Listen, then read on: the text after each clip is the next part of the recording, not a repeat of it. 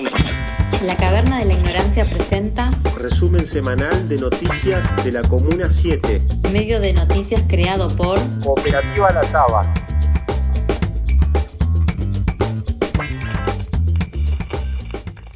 Una mutual que busca abrirse a la comunidad. La Mutual de Trabajadores del Transporte reafirma su compromiso solidario con el barrio de Parque Chacabuco. Este año fueron sede para la vacunación antigripal con el único requisito de llevar la orden médica. A su vez, la Mutual es sede de la Asociación Mutual Argentina de Instructores y Profesores Deportivos. Brindan capacitaciones para instructores de yoga, pilates, entrenamiento funcional, entre otras disciplinas, además de dar clases para todo el público. Actualmente la actividad habilitada con protocolos es Pilates y proyectan cursos de defensa personal. Conocelos, están ubicados en Doblas entre las avenidas Bernet y Asamblea.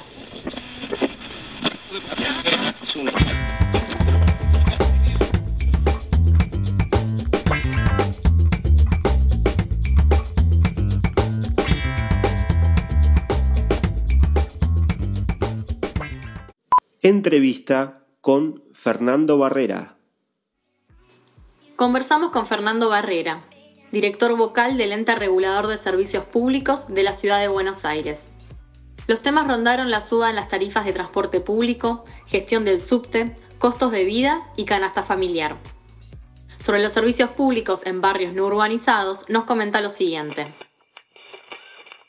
Los barrios populares en la ciudad de Buenos Aires, que, tienen aproximadamente el 10% de la población que vive en la ciudad, eh, necesitan un mayor esfuerzo en cuanto a la presencia del Estado y fundamentalmente en el desarrollo de, de políticas públicas ¿no? y de servicios públicos fundamentalmente. El acceso al agua, el acceso a, a la vivienda, el acceso a la, a la, a la electricidad, el acceso a la conectividad por Internet. Muchos de estos sectores eh, son chicos que eh, del año pasado perdieron el año educativo. Si quieren leer las notas enteras, pueden entrar a nuestro portal de noticias.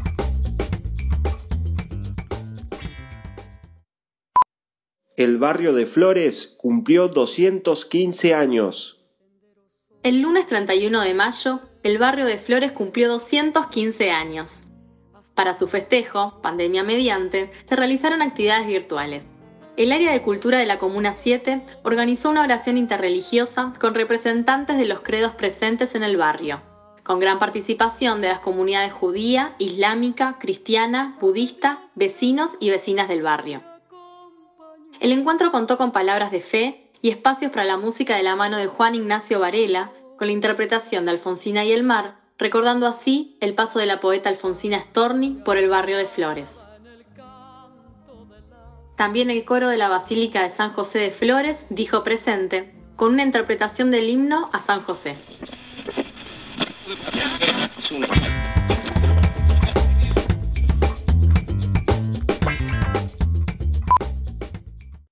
Solicitud de informe sobre presencialidad escolar. El legislador Claudio Ferreño encabeza el pedido de informes al gobierno de la ciudad sobre la presencialidad escolar.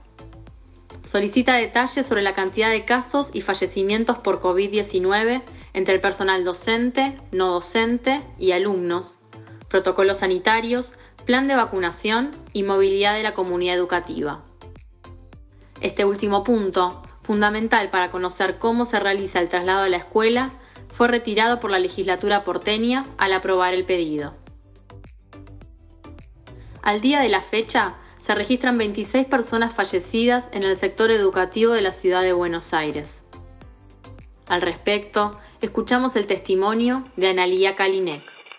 Mi nombre es Analía, soy maestra de apoyo pedagógico de la Escuela 16 del Distrito Escolar 11. El domingo pasado recibimos la triste noticia de que Alicia Ríos, la casera de la escuela, eh, falleció eh, producto del coronavirus después de tres semanas de haber estado in- internada, batallando contra este virus, después de también habernos enterado que su propia madre había fallecido también de coronavirus mientras ella estaba internada. bueno, en ese, en ese dolor, en esa tristeza, hicimos un, pequeño homenaje a Alicia el, lunes 7, donde, donde expresamos nuestro dolor, donde expresamos nuestra tristeza. Me corrijo, el, homenaje lo hicimos el martes 8 porque el lunes 7 la escuela permaneció cerrada por duelo.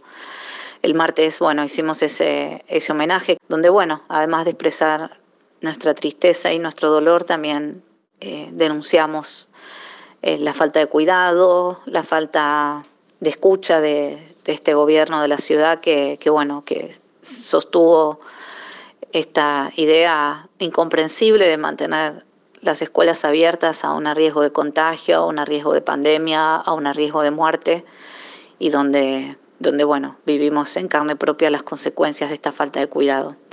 Entonces, desde el dolor que nos, que nos generó la pérdida de Alicia, no quisimos tampoco dejar de hacer mención a que, bueno, pudo haber sido una muerte evitable, eh, el contagio existe, la muerte existe y, bueno, hoy nos tocó tenerla de cerca y sufrir la pérdida de Alicia.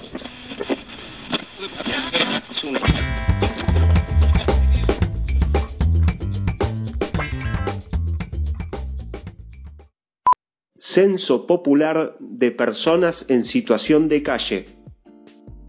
Para las organizaciones sociales y políticas, Proyecto 7, Centro de Estudios Legales y Sociales, Asociación Civil por la Igualdad y la Justicia, Movimiento de Trabajadores Excluidos, Nuestra América y Aires, el relevamiento de personas en situación de calle, organizado por el gobierno de la ciudad, subregistra personas.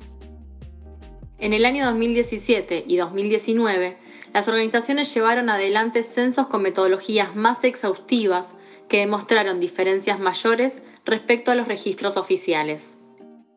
Si las condiciones sanitarias lo permiten, se realizará un nuevo censo popular en el 2021. Nos volvemos a encontrar en una semana con las noticias más destacadas de Flores, Bajo Flores y Parque Chacabuco. Nos podés encontrar en redes sociales como Cooperativa La Taba. Locución Nicolás Rosales y Antonella Bruno. Edición de audios Mariano González. Producción periodística Juan Bertrán. Producción general Cooperativa La Taba.